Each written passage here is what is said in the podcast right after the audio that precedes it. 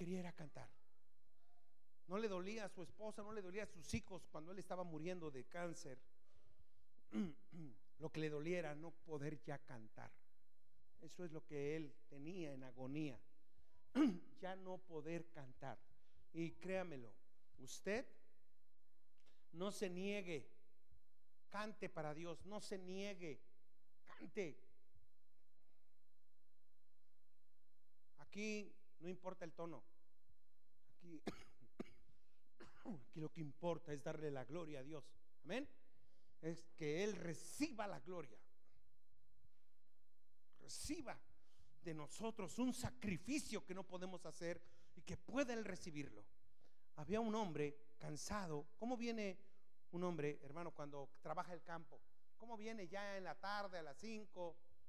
Bueno, en ese entonces eh, la, el, jornal, el jornal terminaba a las 3, a las 4. ¿Cómo viene un campesino después de trabajar todo el día? Hijo, qué hambriento, cansado. Ah, hermano, tortillas con sal son lo más poderoso que puede uno comer en el campo. Y me encanta a mí un hombre que en ese momento de donde tú quieres llegar solamente a casa, te detengan a cargar una cruz y a seguir a Jesús. Yo quiero hablarles de Lucas capítulo 23, verso 26.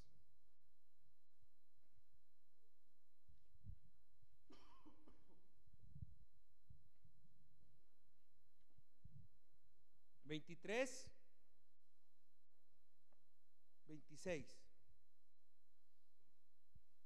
Y esta tarde, usted y yo podamos tener un encuentro con Jesús.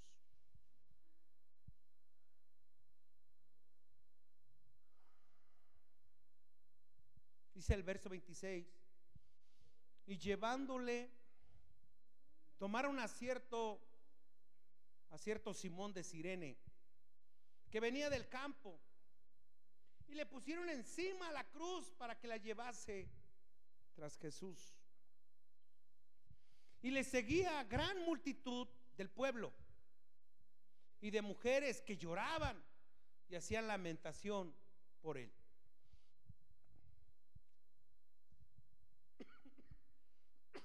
Señor, que esta palabra se reciba en nuestros corazones, que transforme nuestra manera de pensar, pero también que cambie mi servicio para con Dios. Que esta palabra que estamos leyendo no haya quedado allá en ese camino eh, al Gólgota, al monte de la calavera. No, Señor, sino que sea en este momento que cobre vida esta lectura y podamos ver a un hombre dando las fuerzas que no tenía. Amén. Muy bien. Dice el verso 26 que llevándole tomaron a cierto Simón de Sirene. Este hombre llamado Simón venía del campo. ¿Qué hicieron con él? Le pusieron la cruz.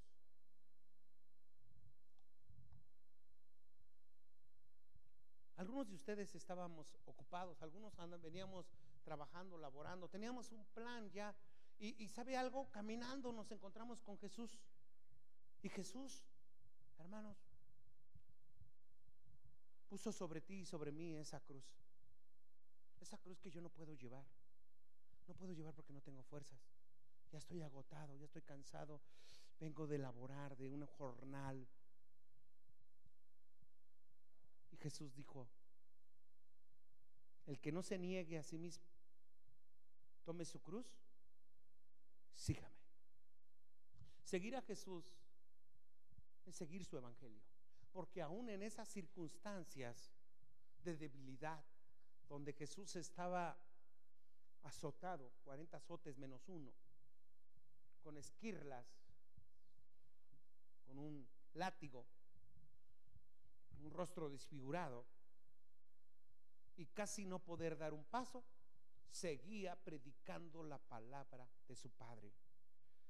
Y nosotros, hermanos, nuestra queja siempre es, vengo cansado, vengo angustiado, tengo muchos problemas, hay una gran dificultad, me esperan en mi casa, ya tengo que irme.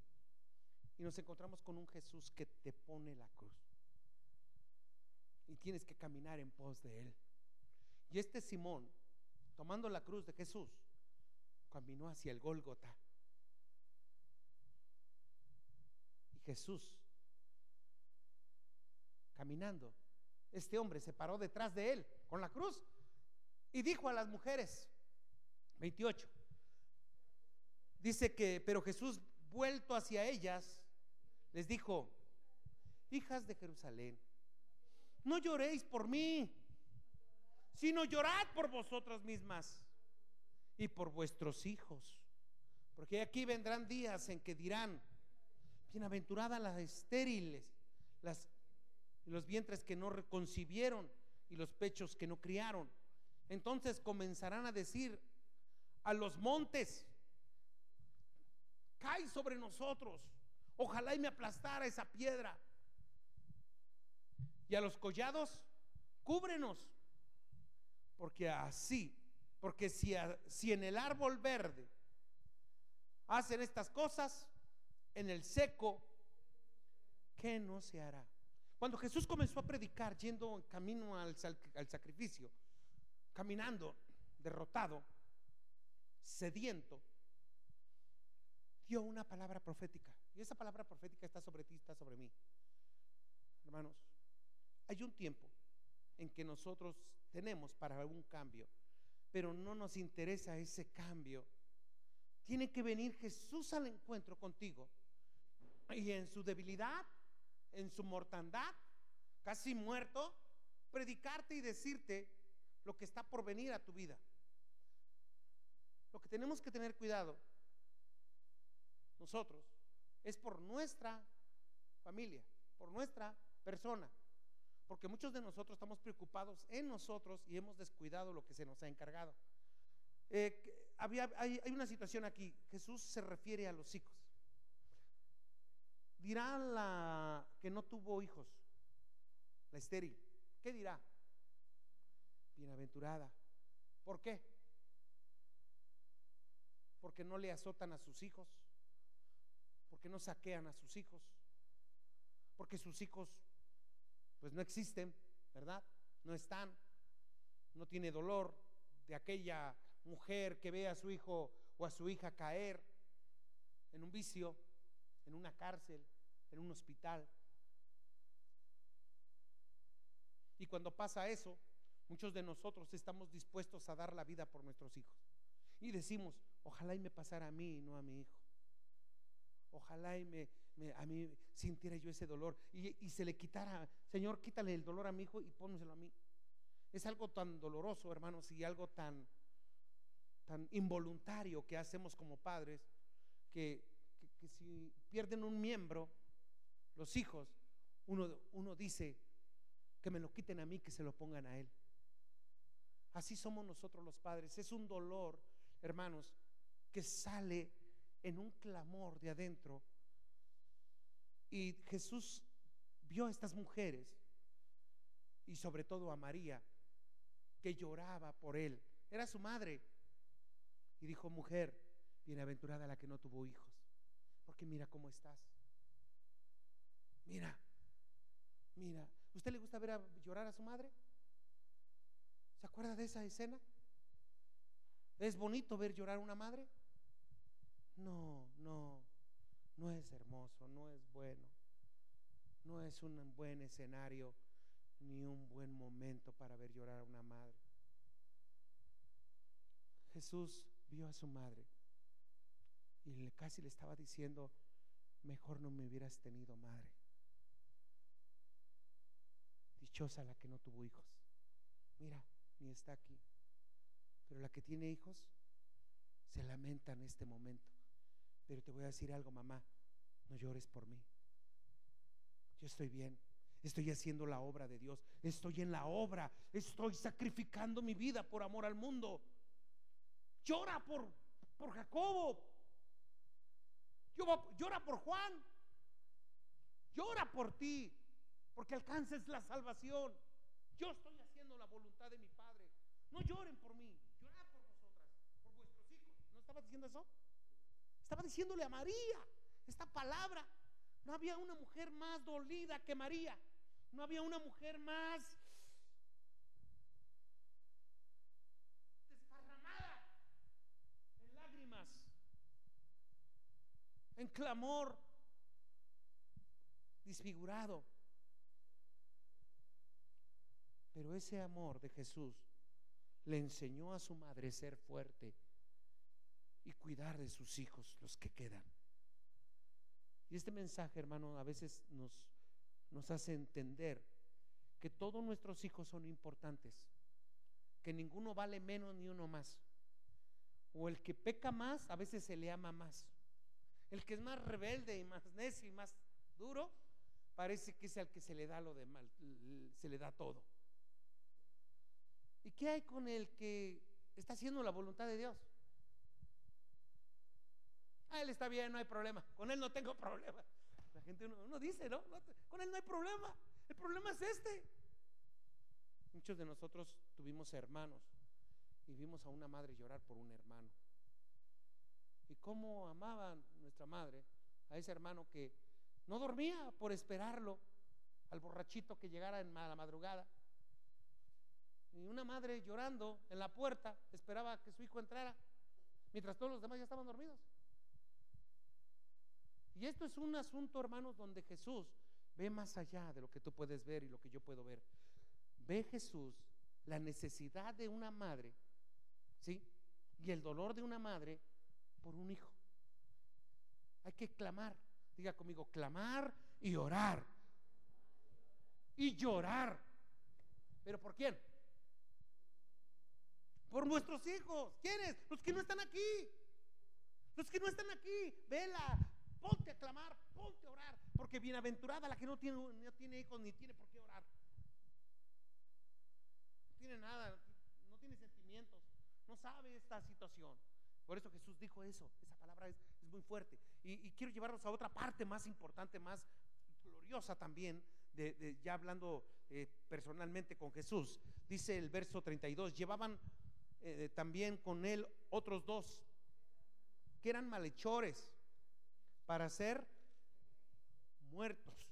Y cuando llegaron al lugar llamada la calavera, le crucificaron allí y a los malhechores, uno a la derecha y otro a la izquierda. Y Jesús decía, Padre, perdónalos porque no saben lo que hacen. Y repartieron entre sí sus, vestidos, echando suertes.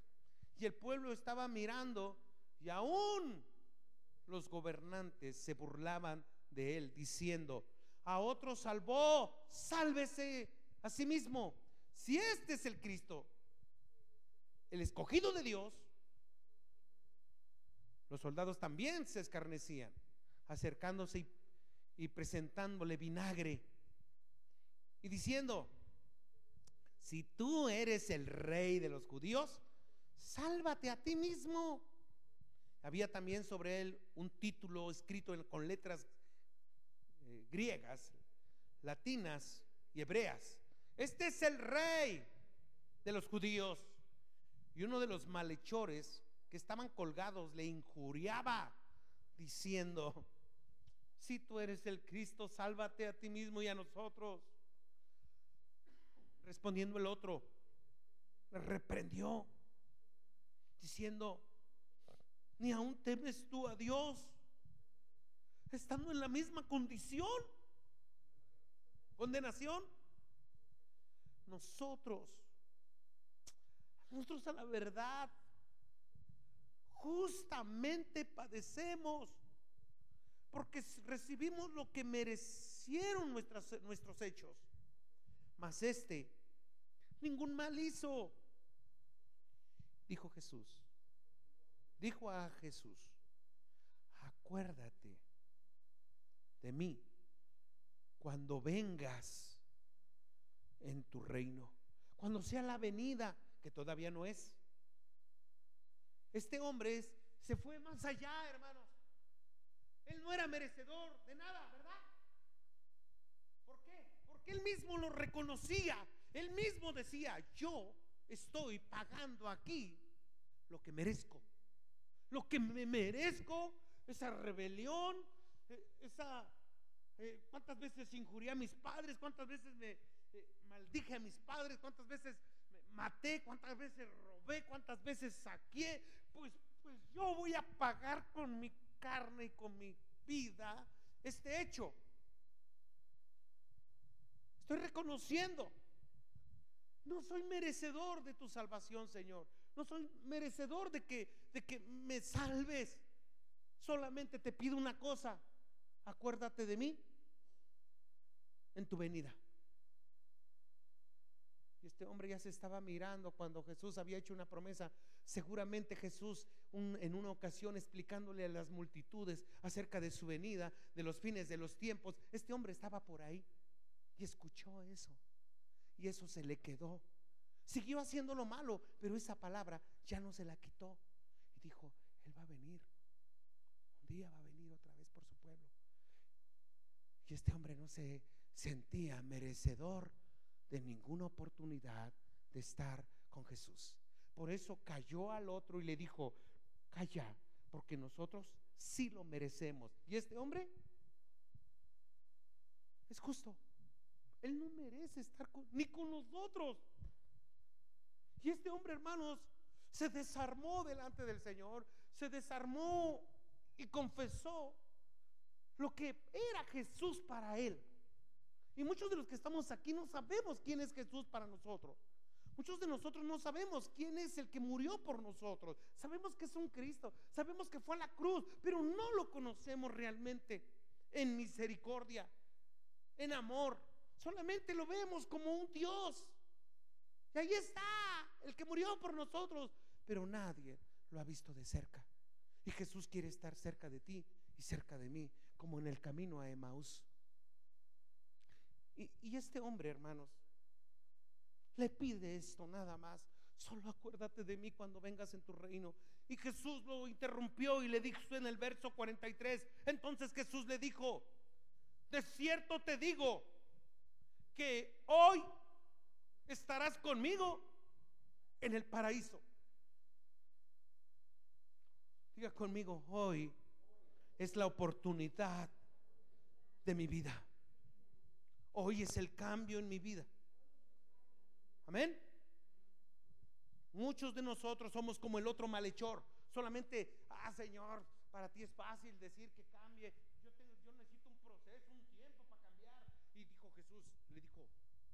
al otro, al hechor, al que sí había creído, le dijo, hoy estarás conmigo. Hoy se empieza. Yo no soy un Dios de mañana, yo soy un Dios de presente. Y hoy estarás, estarás conmigo. Tendrás parte conmigo. Por cuanto tú has reconocido que mereces lo que estás pasando. ¿Sabe de qué habla esto? Nosotros para justificarnos, ¿qué usamos? La cobardía. ¿Qué decimos? Es que no puedo. Es que me cuesta. Dios lo sabe. No puedo cambiar. ¿Cómo voy a cambiar? Dame chance. Señor, espérame. Dame un tiempo. Por eso el otro decía, si tú eres Dios, ¿qué dijo? Sálvate y sálvanos a nosotros. Danos la oportunidad de cambiar. Necesitamos un tiempo para cambiar. No, en la cruz. Pero el otro creyó y dijo, acuérdate de mí cuando vengas en tu reino. Estaba reconociendo que para él ya no iba a haber otra oportunidad. Este es el momento en el que yo tengo que venir ante mi Señor y decirle, sí Señor, yo lo merezco. Sí, eh, oye, estás pasando por esto, oye, ¿cómo están tus hijos? Mal. No, pues, sí, porque, porque yo soy el culpable. Y no somos cobardes de decir, no es que ellos, es que aquel no cambia, es que aquella no cambia, es que aquellos no quieren cambiar. No, no, no, no, no, señores, no se usa la cobardía. Aquí se necesitó un hombre valiente en una cruz clavado igual como Jesús en la misma condición de muerte. Y en la muerte reconocer y decir, solo acuérdate de mí cuando vengas en tu reino.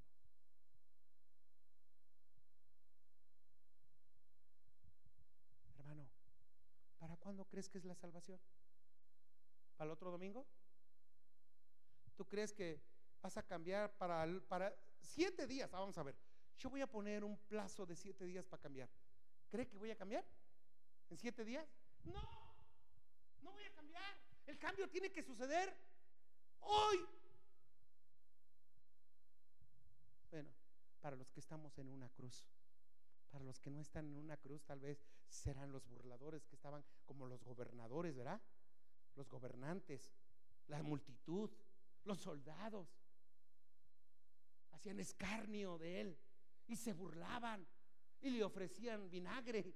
Imagínate, maldosos, viendo la llaga y poner vinagre en una llaga. Eran hombres sanguinarios, eran hombres malos que jugaban con el dolor ajeno. Yo le voy a pedir algo. Como este hombre, Simón, no sabía que Jesús iba a una cruz. Sin embargo, nos puso una cruz a todos. Bueno, ya la traemos. Ahora, crucifícate en esa cruz.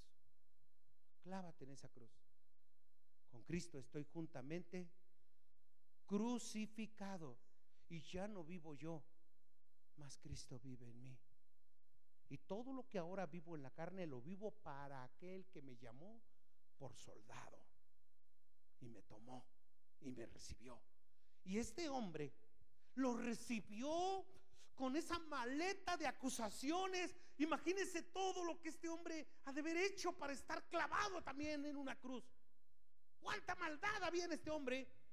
Pero ahora estaba frente a su Señor, a un costado, solo diciendo, yo lo merezco.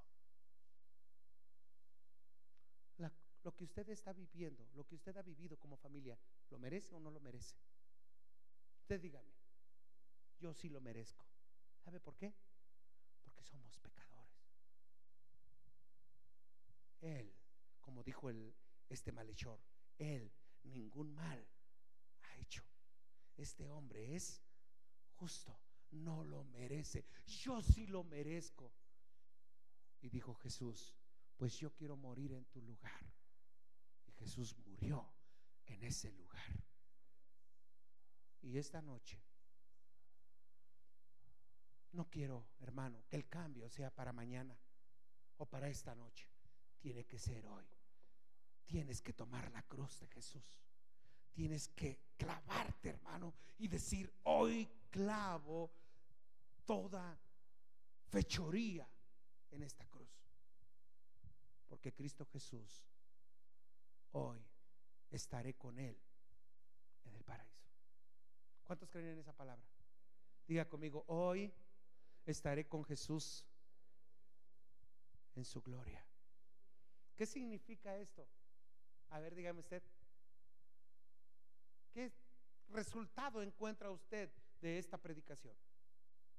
Que usted y yo estamos preparados para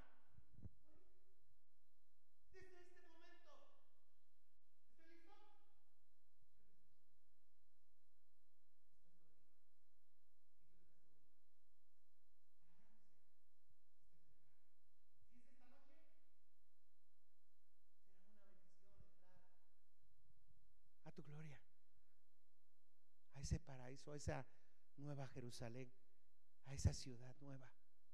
Será maravilloso. Y si Dios nos permite mañana vivir, quién sabe qué va a pasar. Pero si Dios nos permite mañana, cambiemos. Cambiemos. Cambiemos.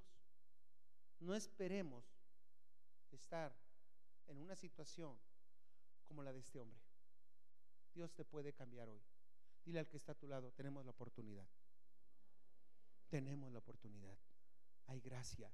Y esa gracia está contigo. Y termino, termino esta palabra.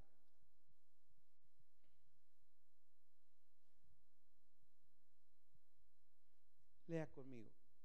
42 y 43. Vamos a terminar ya. 42. Juntos. Y dijo a Jesús, acuérdate de mí cuando vengas en tu reino. Entonces Jesús le dijo, de cierto te digo que hoy estarás conmigo en el paraíso. Padre, yo te doy gracias en esta noche.